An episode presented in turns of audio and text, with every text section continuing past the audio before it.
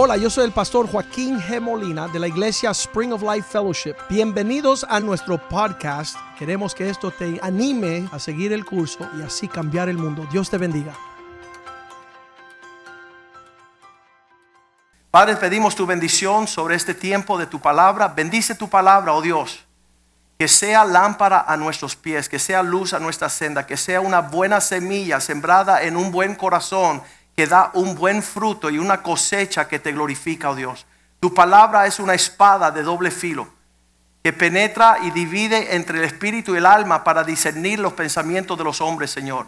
Nos da la rectitud de hacernos sabios, pensar como Dios, hablar como Dios, vivir como Dios quiere que vivamos. Pedimos que tu iglesia se levante y madure, que seamos cabeza y no cola, que seamos la fuerza que contienen las puertas del infierno, oh Dios. Porque el infierno no ha de prevalecer contra tu iglesia, oh Dios. Pedimos que tú nos des más y más de Cristo.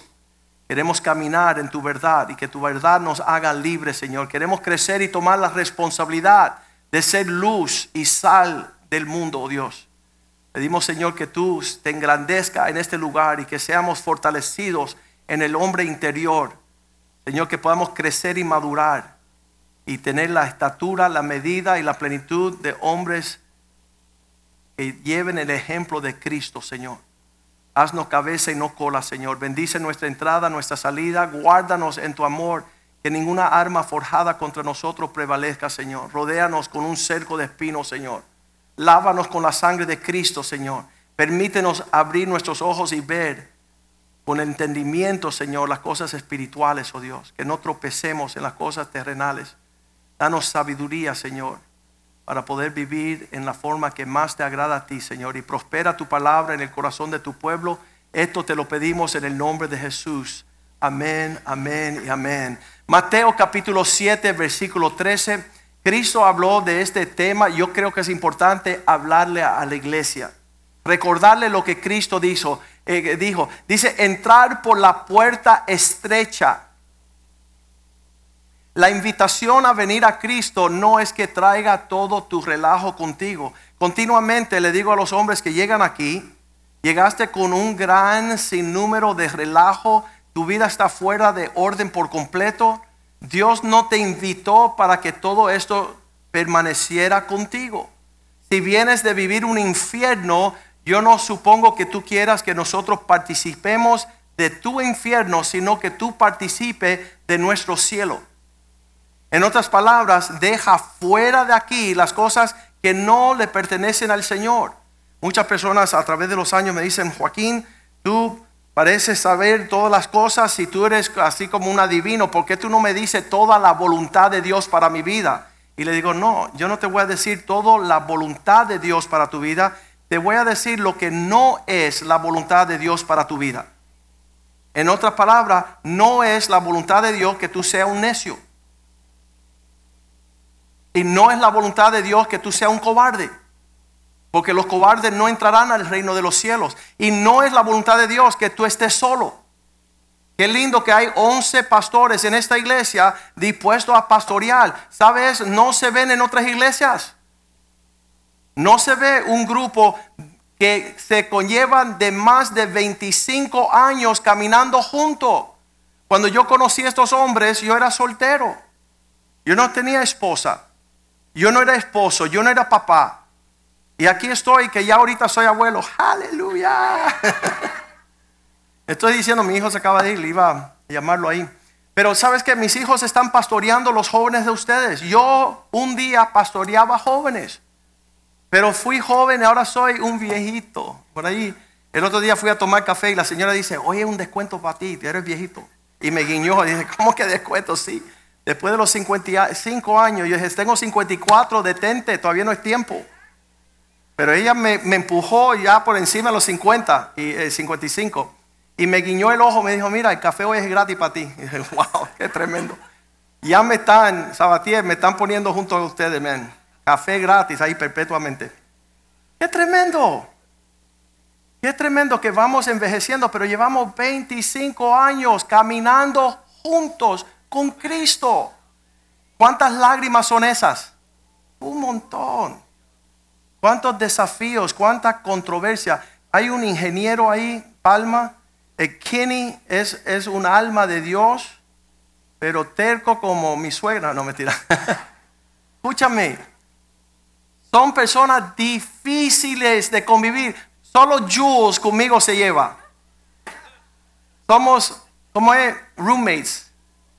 Compañeros de cuarto por 27 años. Yo roncaba más que él. Pero él tuvo que soportar todo eso y todo lo demás que viene, pero el amor prevalece. Ese, ese, ese respeto, ese, ese, esa deferencia, pero Dios nos está llamando a un lugar que Él describe como estrecho. Y entonces Él nos da otra puerta, porque ancha es la puerta y espacioso el camino. Hay personas que quieren entrar con todo su, se dice burujón, todo, todo lo que, yo quiero ser, oye, tiene que dejar un poco esa cosa afuera. Tú no vas a entrar con eso. Le, digo un testimonio real, un hombre que llegó acá hace años. Él dice, es un testimonio fuerte. Él llega a nuestra iglesia y se topa con el primer hombre, Pastor Oscar. Y le dice, Pastor Oscar, quiero que me des un beso. Y yo, Carlos, mira, como diciendo, tú estás loco. ¿Cómo que un beso? Y eso, eso trafucó a Oscar. Eso estaba ahí, tuvo un mes así, espaciado, no sabiendo ni qué, como un tipo con un, un quiere un beso de un bigote.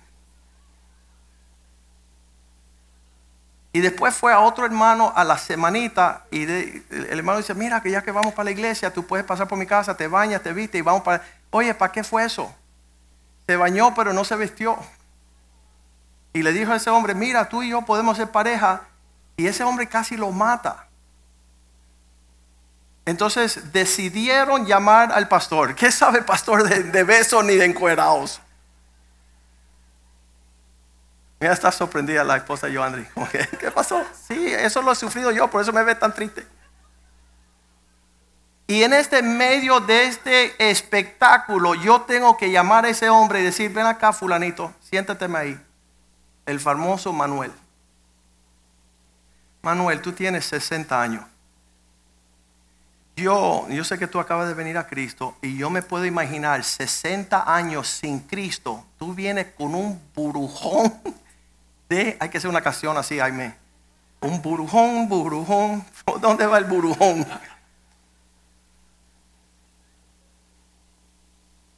Me está diciendo, Manuel, yo no espero que tú no hayas, el mundo te tragó, te vomitó, te volvió a comer, te vomitó otra vez. Tú has pasado todo lo que tú quieras y yo te entiendo.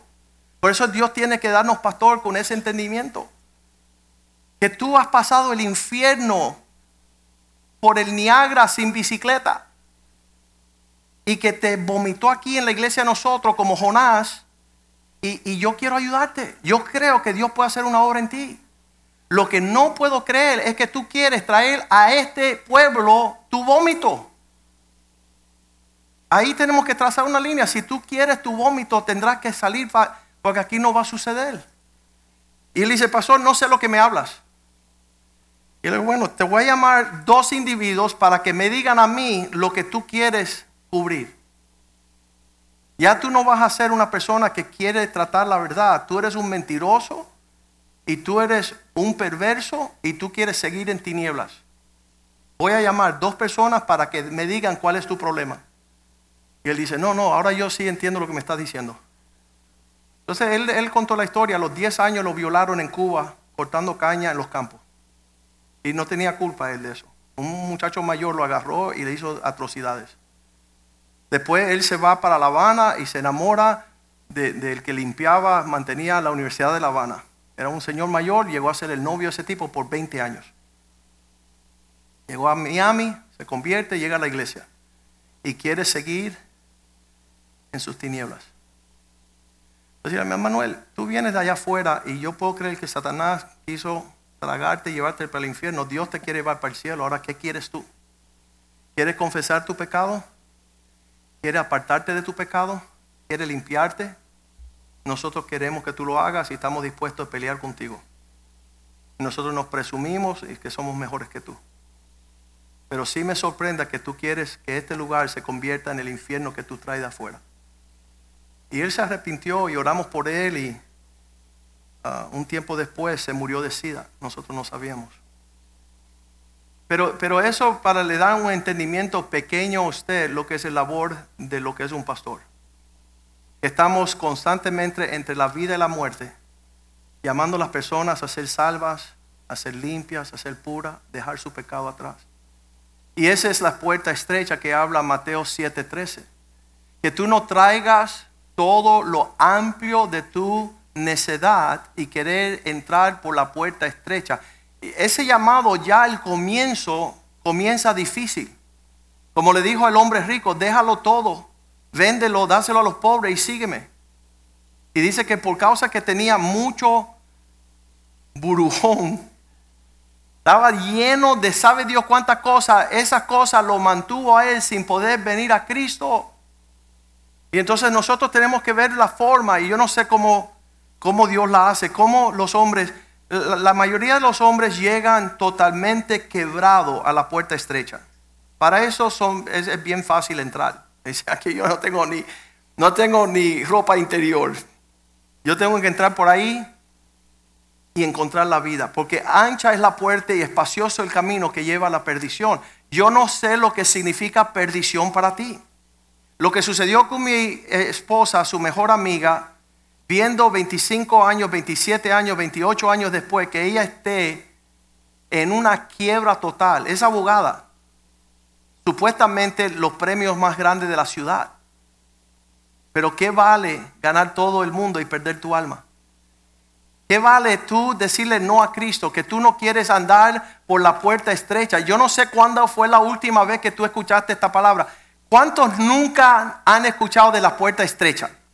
Nunca escuchaste, no sabía ni qué era. ¿Sabes qué? Hay que entrar de lado, así, mira. Dejándolo todo, porque Dios no quiere nada de lo que tú traes. Hay personas que piensan que van a ayudarle a Dios. Dios, si yo fuera parte de tu equipo, muchachos, no hay nadie como yo, te firmo ahí, resolvemos. No, maestro, deja la pluma. Deja la pluma porque Dios no necesita nada de ti y todo te lo va a dar. A mí me encanta porque hoy sucedió otra vez, pastor. Las personas me dicen, y, pastor Mediero le encanta esto también. La gente llegan y me dicen en mi oficina, tú puedes creer que tienen en la cara dura. Me dicen, pastor, tú no sabes todo lo que dejé yo por seguir a Cristo. Y yo sí, tu divorcio, tu homosexualidad, tú, eres afeminado, tú eres poco hombre, tú eres un cobarde, todo eso lo dejaste. Pues ellos dicen que ellos le están haciendo el favor a Cristo. Tú no sabes todo lo que yo he dejado por tener que ser un cristiano. Y yo, Dios mío, perdónalo. Mira, hasta me persigno y todo.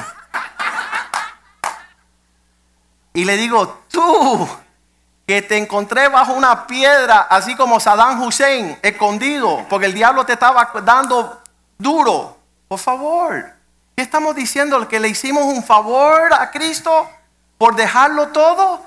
¿Qué dignidad tú le diste al reino de Dios? Mira, qué tremendo. Oye, yo no sé cómo no les pego. Nehemías les pegaba. Yo todavía no he llegado ahí. Soy, no tengo la experiencia ni la madurez de Nehemías. Lo agarraba por los pelos, Nehemías. Y lo sacaba de la ciudad. Todavía nosotros no lo hemos hecho. Esta puerta estrecha es una invitación a una vida peculiar. Y ser pastor de este pueblo te lleva a ser, sufrir lágrimas, pelear las batallas del Señor, pero trae súper alegrías también. Mateo 7:13, estas dos puertas, la puerta estrecha o la puerta angosta, la puerta ancha, espaciosa, la que lleva a la perdición. Digan conmigo, muchos son los que entraron por ella. ¿Qué significa? Vean, tú le invitas a alguien a una cerveza fría y un juego de fútbol y todo el mundo te abre las puertas. Pero invita a alguien a sentarse a leer la Biblia contigo. Va a decir, eh, pero yo no sabía que eras testigo de Jehová ahora, ¿qué pasó? No, no testigo de Jehová, soy siervo de Dios. Ya, ya estoy entrando en otra. Esto sucedió para mi vida a los 16 años. Yo supe de adolescente que Dios me llamaba, me llamaba, me llamaba a una vida que no todo el mundo me iba a seguir. Mas sin embargo, 20 años después, ellos siguieron la, la puerta ancha y espaciosa sobre un precipicio. Lo que restó de esa ruina salió corriendo a esta dirección. Vinieron a buscar, me, me acuerdo todavía, mi mejor amigo se me presentó unos 20 años después de conocer a Cristo. Nos fuimos a tomar un café y él se presenta con tremendo automóvil, 100 mil dólares. Un- Y dice, mira, mi carro nuevo. Yo digo, eso no es un carro, eso es, una, eso es un platillo volador. Eso es increíble, qué carro más lindo, qué precioso. Y él procede a decirme, viste, no necesité a Jesús. ¿Qué sucedió? Le digo, mira, que Dios tenga misericordia de ti. No, yo le dije, mira, no digas que no necesitaste a Jesús. Di mejor que todavía tú no has entendido tu necesidad. Y a los seis meses, el hijo mayor abre portaguantes, saca una 38 y se quita la vida.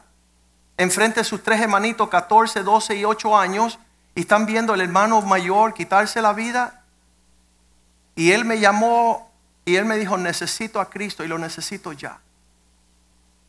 Ya la necesidad, cuando tú ves el precio que tú pagas en esa apuesta angosta, ancha, espaciosa, que lleva a la destrucción, después tú entiendes, porque yo no creo que todavía entendemos en su totalidad lo que necesitamos a Cristo.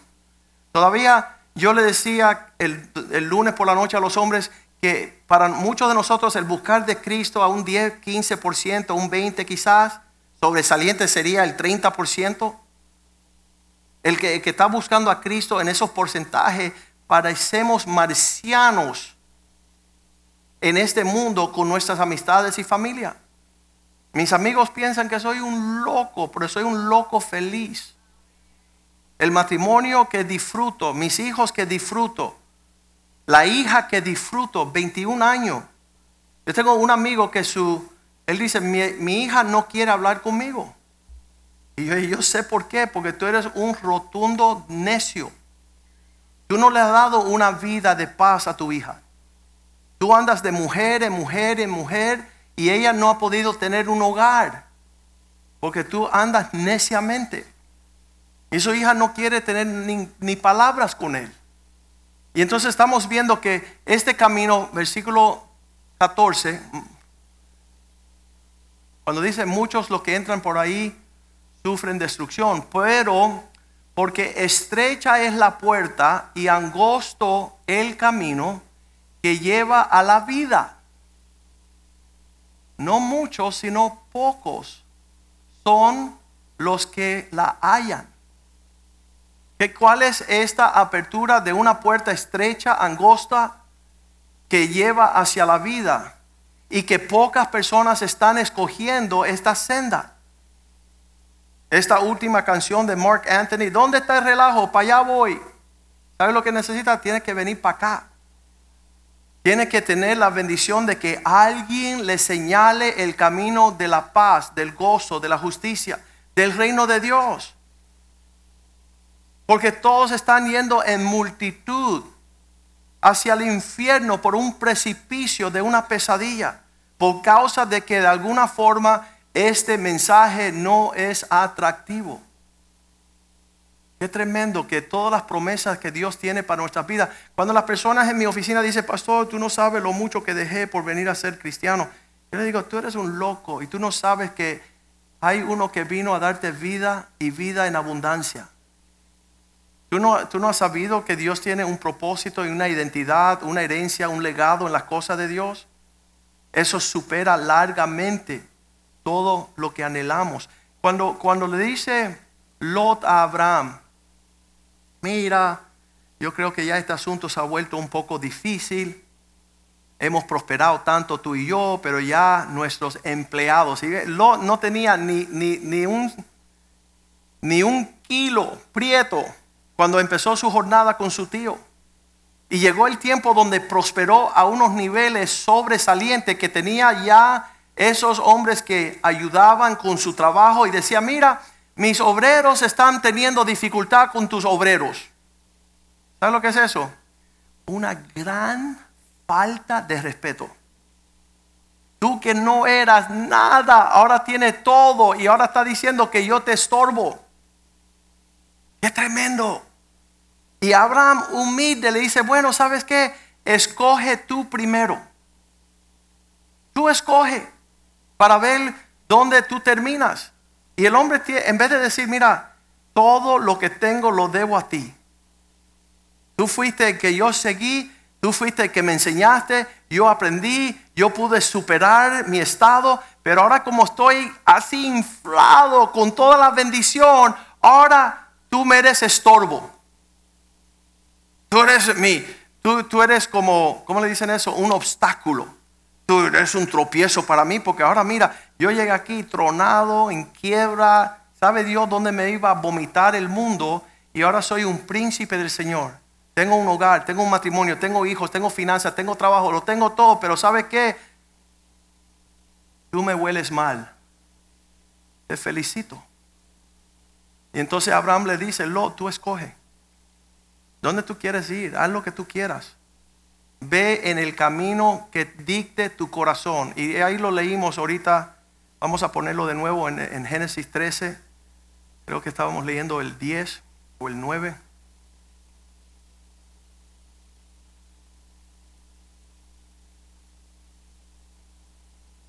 Alzando sus ojos, Lot vio toda la llenura del Jordán. Le decían el lugar tan bien aclimatado que las cosas crecían así como que de, una a otro segundo, que toda ella era como un riesgo, como el huerto de Jehová, como el paraíso en el principio.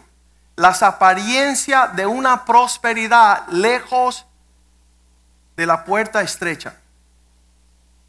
Entonces tú no viste cómo estoy. Ya soy un arbusto, estoy floreando, estoy... Eh, eh, mírame, mírame que ya, hasta, hasta le puedo dar un estudio bíblico al pastor Rivera. Qué bueno, te felicito. Tu necedad te llevó a ser un necio. Dice la vida, profesando ser sabios, se hicieron necios. Y su corazón torcido entenebreció su mente. Ya no están pensando bien. Ya no piensan de la puerta estrecha de, de darlo todo en cambio por el reino de Dios Dice que cuando él encaminó antes de que vino el juicio de Dios sobre ese lugar. Entonces muchas veces antes que viene la cuenta del Señor, pensamos que todo lo merecemos y todo lo tenemos, pero realmente Dios es peculiar en sus caminos. Él pudo sacar a Lot, pero Lot perdió su familia, perdió sus hijas, perdió su esposa, perdió sus fortunas y salió quizás por la intercesión de Abraham. Quizás las oraciones de Abraham fue lo que lo guardaron de un juicio total. Pero entonces yo decimos ahora en tiempo presente, ¿quién en este mundo, en esta generación, quiere entrar por una puerta estrecha? La respuesta es nadie. Para nosotros que le dijimos al Señor, Señor, yo no puedo, pero tú puedes, así hazlo tú. Así vine yo a los caminos del Señor. Yo no sé cómo tú me estás pidiendo perderlo todo. Dice que el que pierde su vida la ganará. Cuando todo el mundo está tratando de ganar su vida, pero el final será que la perderá. Entonces estamos diciéndole a todo un pueblo lo que le agrada y lo que no le agrada a Dios, lo que es santo, lo que es secular lo que Dios le agrada, lo que Dios no le agrada, lo que es santo, lo que es profano. Eh, cuando yo le digo a una persona, si tú quieres vivir en inmundicia, adelante amigo. Y la persona dice, pastor, tú no puedes decir eso, tú eres un pastor, tú tienes que señalar el camino de la verdad. No digo, no. Apocalipsis 22, 11 le da escoger. Igual que hay una puerta estrecha, hay una puerta ancha. El que quiere ser injusto, la Biblia dice, sed injusto todavía. Si te gusta lo que a Dios no le agrada, felizmente, felizmente come del agrado del apetito que tienes. Si eres un necio, ¿con quién va a querer andar? Con los necios. ¿Y los sabios con quién andan? Con los sabios. Tú me dices con quién tú andas y yo te diré que te vas para el infierno. Te ahorro el viaje. Dime con, quién andas, te diré quién eres. Eh, casi siempre le digo a los hombres, dime las cinco personas con las cuales tú haces la vida. Bueno, yo ando solo, ¿ah? porque tú eres un prepotente y un egoísta y un arrogante. Dice, mira, el pastor me llamó arrogante. Sí, te voy a decir lo que eres. Porque no te hago un favor decirte que estás bien cuando estás re mal. Porque lo que está en juego es tu alma. Y aquí dice, el que es injusto, sed injusto aún más. El que es inmundo. Esa persona, eh, hace años atrás, había un hombre que se estaba jactando que él iba manejando un camión y los camiones van altos. Y él decía, no, a mí me gustan los camiones porque así le voy viendo las piernas a las mujeres en los carros. Y le dije, oye, malvado, vete ahí a las 20 y las 50 y sabe Dios ni qué y vela en cuera. Vete a verla. De, si tú quieres lo perverso y lo vulgar, vete a comer con los cerdos. Esto quizás sea la única iglesia que invita a la gente a hacer eso.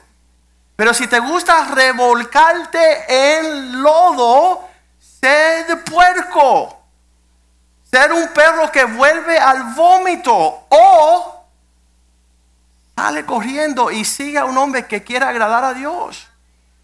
Porque lo dice ahí también, y el que es justo, practique la justicia todavía más. Y que aquel que es santo, santifíquese todavía más. ¿Qué significa? La obra de santificación es una separación. ¿Para qué? para que sea útil en las manos del Señor. No puede ser dos cosas. No puede andar en dos caminos. No puede ser de doble ánimo. ¿Sabes que la pureza significa que tiene la esencia de lo singular? En otras palabras, si yo digo chocolate puro, significa que no tiene nada más que chocolate. El oro puro, nada más que el oro. La persona que es pura es porque, porque tiene singularidad de pasión. Él no tiene dos vistas en sus ojos. Él no quiere servir al mamón y a Dios porque será inestable. Amarás al uno y el otro no lo podrás amar. Entonces digo yo, donde está tu tesoro, allí está tu corazón. ¿Qué significa? Hace 24 años hemos depositado aquí todo nuestro tesoro. ¿Dónde está nuestro corazón? En los caminos del Señor. Y la gente me habla, oye, tú sabes lo que está sucediendo en la bolsa. sí, yo soy la bolsa, la tengo ofrecida a Cristo. No, no, te estoy haciendo inversiones. ¿Inversiones en qué? En bitcoins, la moneda críptica digital. Le digo, oye, brother, tú eres un necio y con toda tu inversión te vas para el infierno. ¿Y por qué pasó? ¿Cuánto tú diezmas? ¿Qué es eso? Ah, tú sabes de la moneda que no existe, pero la moneda que le pertenece a Dios, tú te la estás robando. Oye, la cosa está tremenda. Entonces yo quiero, yo le digo, Señor, cuando yo esté mirándote cara a cara, por eso no se trata de lo que hace un pastor o hace una iglesia. Yo, cuando esté delante del Señor, quiero saber que me metí por esa puerta estrecha dejando todo lo que este mundo ofrece. Todo, todo el, mundo te, pone unas zanahorias allá que son, son grandes y deliciosas y jamás vas a saborear ni media picada. Porque este mundo te traga y te escupe, no te da nada. Este mundo te vomita, no, no desea prosperarte en lo más mínimo. Entonces, Señor, si yo me entrego como sacrificio vivo, si yo me entrego enteramente a ti, ¿qué sería el intercambio? ¿Qué sería lo que... Lo estaba diciendo a, los hombres el lunes, cuando yo llegué a los caminos del Señor, 16 añitos, 16, adolescente, y el Señor dice, tengo planes para prosperarte. Y en mi mundo carnal, religio, rebelde y desobediente, yo decía, wow, que Dios quiera bendecir y prosperarme. Eso significa una cuenta bancaria de más o menos 20 millones, una casa en la playa, una finca con caballos, unos carros tremendos, vacaciones tres veces al año. Wow, para mí, para mí, para mí, mi, mi, mi, mi, mi. Pasan 38 años y nada de lo que yo pensé era lo que Dios tenía para mí. Y lo que Dios tenía para mí era una mujer virtuosa, para disfrutar un matrimonio en paz. Que paz descanse todos los esposos que no tienen una mujer virtuosa. Es un infierno diario. Pero yo en casa tengo una mujer que me da un refrigerio y me atiende, no porque yo me lo merezco, sino porque ella teme a Dios. Tengo unos hijos que la gente dice, ven acá, ¿y qué le diste de comer a tus hijos, me? ¿Qué le di Cristo misina? Día, noche, mañana, vivir una, una vida real en Cristo. Mucha gente miran de lejos y dice, mira, ese tipo, ese tipo es legalista, ese tipo no es fácil. No, ese tipo tiene a Cristo y Cristo no es fácil. Porque difícil es la puerta que lleva a la vida. Difícil. Dejarlo, no algunas cosas, dejarlo todo. Y, y yo pensaba, Señor, y, y, yo pensaba que tú tenías una cuenta bancaria y unos carros deportivos y clásicos. Y, y Señor, tú tenías todas estas cosas. No, tenía una, una mujer virtuosa, un matrimonio, unos hijos, un ministerio. ¿Sabes que el llamado de la prosperidad en mi vida le incluía a ustedes? Pero ¿sabe? espérate, yo no pensaba en ustedes. Ni por aquí me cruzó que yo iba a hacer nada con nadie. Era todo para mí. Pero los planes del Señor, yo sé los planes que tengo para ti. Nada de lo que el Señor, lo que yo pensé que el Señor tenía, es lo que yo pensé que Él me iba a dar. Pero lo que Él abrió por mucho exageradamente las naciones de la tierra. Yo no tenía capacidad de pedirle a Dios nada, porque mi mente pequeñita y egoísta no daba cabida a nadie. Gracias a Dios que eran los planes de Él y no los míos.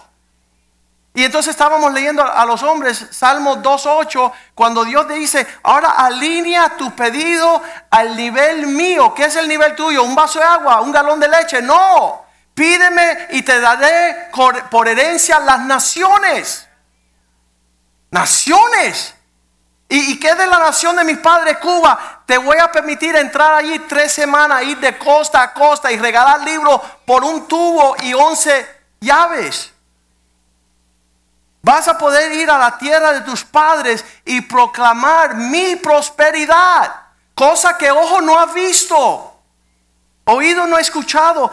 Pídeme y te daré por herencia a las naciones como posesión tuya los confines de la tierra. Las naciones llamando aquí pidiendo cuándo vas a venir, pastor, cuándo nos va a visitar, pastor, cuándo vas a tener. ¿Sabes qué? Yo no pensaba ir a ningún, ni a Jayalía iba a ir yo ni a Jayalía yo tenía nada para llevar buenas nuevas. No iba a cruzar la 103. ¿Por qué? Yo no tenía nada de un plan para mi vida, pero Dios sí tenía un plan. Y esa puerta estrecha, yo siempre digo, vamos a volver allá, Mateo 7:13. Esa puerta estrecha, versículo 14, que lleva a la vida. Estrecha es la puerta, angosto el camino que lleva a la vida. Yo le digo, ¿sabes por qué Dios nos está pidiendo que le demos todo a Él? Porque cuando cruzamos por esa puerta, lo que está del otro lado de esa puerta son tantas cosas que no tenemos mano como soportarlas todas. Todo lo que Dios te va a bendecir, todo el propósito dentro de la forma que Él te creó. Tú tienes que estar ahí remachando, escuchando la voz de Dios. Y yo no entiendo, obviamente Muchas personas no lo ven, no lo entienden. Dice que como un hombre que encuentra en un, una tierra una perla de gran precio. Como tiene tanto valor, él va y vende todo lo que tiene y compra esa tierra porque significa mayor inversión, más, más, más cosecha, más prosperidad, más propósito en las cosas del Señor que lo que Satanás te tiene haciendo, siguiendo Un amigo mío, abogado, dice, Joaquín, este año compré, compré 35 propiedades. Y le digo, big deal. ¿Y, y qué si tú terminas tu vida y ya tú eres dueño de todo un condado de la Florida? ¿Qué, qué, qué, qué tiene el propósito adquirir y amontonar? Uno de los amigos míos de la secundaria, nos graduamos juntos, llegó a ser reconocido como el hombre más rico de la Florida. Y yo sé que ese es el hombre más miserable, más pobre, porque no tiene a Cristo. Él, tiene, yo creo que 300 billones de dólares, algo así, un fenómeno así. Y yo le he predicado 300 billones de veces. Cuando él llegue al cielo, él me va a mirar a mí y me va a decir, y yo te lo dije, te lo dije. ¿Qué gana el hombre con tenerlo todo lo que Satanás quiere para ti y tú perder la visión espiritual que Dios te quiere dar? Y sabes que la voz de un predicador te está hablando esta cosa continuamente, consistentemente, tratando de que los ciegos vean y los sordos oigan. Y que puedas enlazarte así por encima de la voluntad de Dios para que tú y tu linaje tenga cosas que, que tú ni te puedes imaginar. Y obviamente que estas cosas son adquiridas según tú maduras y cultivas un espíritu. Las personas pueden estar en esta iglesia 10 años, todo está bien. Entonces van a mi oficina y me empiezan a hablar. Negocio, negocio, negocio, inversión, inversión, compra, compra, compra. Y le digo, ven acá, papo, en, en esa conversación que tú acabas de tener conmigo, ¿qué tengo que ver yo con toda esa... ¿Qué, qué me estás diciendo? Si yo estoy siguiendo una ciudad invisible cuyo hacedor es nuestro Señor. Yo estoy siguiendo el propósito de Dios como cosa invisible, cosas que no se ven. Y si perdemos ese hilito bien fino que se quebra con cualquier cosa, ¿dónde iremos? Le dijeron al Señor, solo tú tienes palabras de vida eterna. Dice el Señor, si yo les doy carne en el desierto, que ellos lo pidieron, sería flaqueza espiritual. Mientras más de este mundo tú comes, menos espiritualidad vas a poder cultivar. En una iglesia en La Habana dirían amén. No, aquí no, porque estamos en la Yuma. Escúcheme lo que estoy diciendo. Si te puedes alinear a ver y entender lo que Cristo hizo por nosotros, ya el atractivo del mundo ya no tiene su llamativo. Yo le doy gracias a Dios, mis cuatro hijos, cuatro. Y, obviamente por, por la estadística tú dices, bueno, los hijos de pastores son los peores. ¿Sabes qué? No. El atractivo de mis hijos es la casa de Dios, el pueblo de Dios, la palabra de Dios. Buscar lo de arriba. Y esa es su estabilidad y ese anoche lo estaba diciendo el pastor Jules. Dice, eh, hace 12 años era un reto porque los hijos tenían unos 10, 12 añitos. Y él decía, volver a Miami. ¿Será posible volver a Miami? Y dice que cuando ellos volvieron y están en una burbuja, nosotros decimos el, ¿cómo se dice? La- el greenhouse. El invernadero del Señor. Que estamos creciendo. Ahí viene, ahí viene un, una muestra de que hay vida en Cristo. Ahí viene una hojita, ahí viene. Y cuando tú ves el árbol Señor, tú ves algo sano. Tú dices, ¿sabes qué? Todo el dinero del mundo no puede pagar lo que hemos recibido en Cristo. La paz, el gozo, el propósito, el significado, el valor. El poder caminar con el Señor no tiene precio. Entonces esto no es de ahora, no es de hace 25 años que nació esta iglesia, desde hace mucho tiempo. Cuando vi la vida de mi padre, Raúl Molina, y todo lo que este mundo le había ofrecido, y todo era muerte. Todo era vanidad y aflicción de espíritu. Y después ver que él empezó a moverse en la dirección de, del invernadero del Señor. Un huerto de riego, donde está el rocío del Señor, que está causando una vida diferente, pensamientos diferentes. El afán se nos acaba, la ansiedad se nos acaba, la depresión se nos acaba, porque la presencia de Dios es suficiente. Y después empezar a desquitarte y no decía, ah, ¿quién es más rico? ¿El que necesita cosas o el que necesita menos? El, el necesitado, no importa si tiene, como dije, una casa de un millón de dólares, quiere la de cinco millones. Un día un amigo me invitó a montar un yate de dos millones de dólares. Y hizo, "Uh, qué lindo, el yate, dos millones de dólares. Y lo parqueó, mira. Y ahí vino uno de cinco millones y otro pasó de 10 millones y el de él parecía una canoa. y yo decía, ¿qué pasó, papito? Pues no, pues parece que no pudiste llegar a lo que es. Porque yo no me voy a montar ahí ahora. Voy a esperar que este me invite a un café. Porque en este mundo la gloria pasa, pero en Cristo la gloria nunca pasa. Es mayor la gloria del Señor y para esa vivimos. Sabes que en las dificultades y en los gozos de esta puerta estrecha, yo prefiero la vida que es la consecuencia y no la destrucción. Espero que tú también le pidas al Señor, Señor, quiero ser parte de tu propósito, quiero dictar y definir mi tiempo, mis relaciones según tu realidad y tu presencia, tu palabra sea lámpara a mis pies, que yo pueda caminar en los propósitos de Dios. Mateo 16, 18 dice, yo edificaré mi iglesia y las puertas del infierno no van a prevalecer contra ella. ¿Quiere estar en un lugar seguro en tiempos difíciles? ¿Quiere seguir un futuro que está lleno de promesas? Es en Cristo. Yo no sé lo que hacen las personas tener una expectativa fuera de Cristo, solamente ser tragados y vomitados en el infierno. Un amigo se fue de esta iglesia hace ocho años y él decidió poner todos sus millones en una dirección donde este mundo hacía promesas. Hoy por hoy le robaron todo lo que tiene. No hay nada referente. Yo le decía a él, como su abogado, si te doy una bolsita llena de estiércol, por lo menos te vas con algo.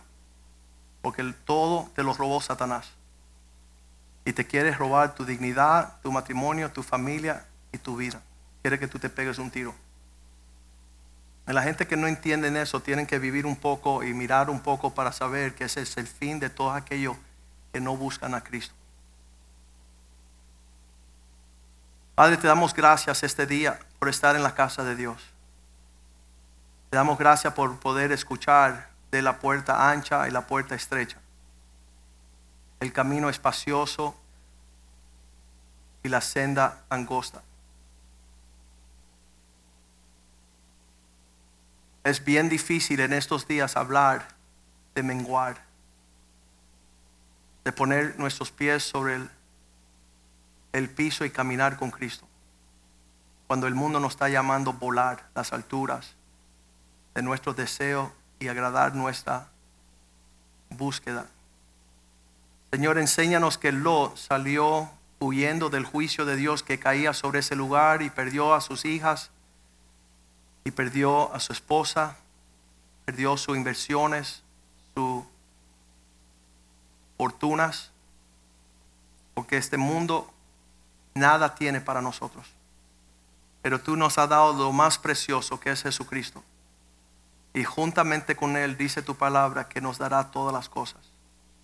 Ayúdanos a entender y caminar en dirección de esa vida estrecha, el camino estrecho, donde pocos deciden entender lo que es esta vida, Señor.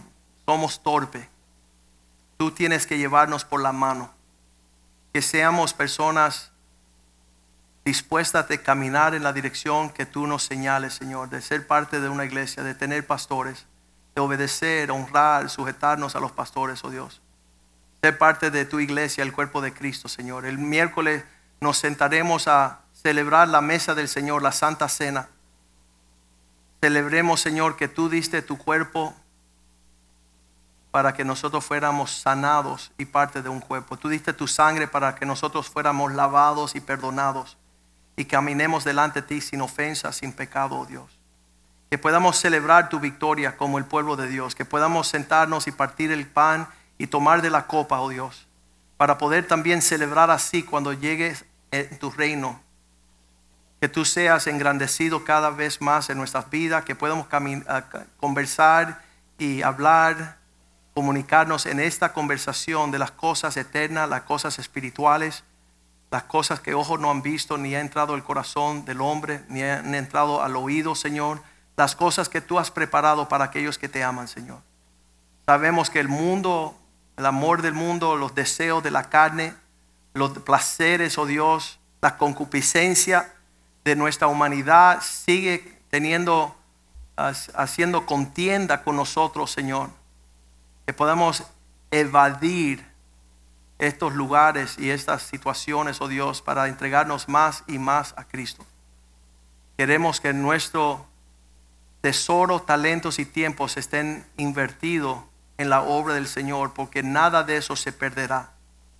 Que podamos andar en la compañía de los sabios, que podamos andar en la compañía de aquellos que te temen, que los himnos espirituales, que los cánticos, que las alabanzas y la adoración sea nuestra comunión y que podamos ser librados del lazo del cazador, oh Dios. Satanás sigue tirándonos lazos para llevarnos cautivos como Lot y su familia al juicio de Dios. Pero líbranos, oh Dios, y que nada nos separe del amor de Dios que está en Cristo Jesús, Señor. Que seamos más que vencedores. Que podamos caminar día a día más en tus verdades, en tu palabra, Señor, y que nada de este mundo sea más atractivo que andar agradándote a ti en todo. Señor, bendecimos las familias que están acá, las cuales somos responsables presentar delante de ti como una novia sin mancha y sin arruga. Señor, que sea una novia gloriosa, separada para ti, no caminando en dos aguas, oh Dios. Y esas personas que todavía no han escuchado de una puerta estrecha, Señor, que el diablo lo está invitando a la forma fácil de vivir, donde el dinero es fácil, el tiempo es fácil, los negocios son fácil, porque no temen a Dios, oh Dios, que puedan convertirse, que puedan arrepentir, puedan volver a ti, Señor. Y que nosotros seamos el instrumento de predicarle, de evangelizarle, de ganarles para Cristo, Señor. A nosotros y nuestra familia es esta salvación, Señor. Ayúdanos a dar un testimonio de que es mejor, Señor, un poco de pan en casa, Señor, que una casa espaciosa llena de destrucción. Guarda a nuestros hijos, guarda, a nuestros nietos, oh Dios. Guarda nuestras finanzas, multiplícalas. Haznos generosos, oh Dios. A ti te glorificamos y te bendecimos en el nombre de Jesús. Y el pueblo de Dios dice amén, amén y amén. Salúdense unos a otros en el amor del Señor.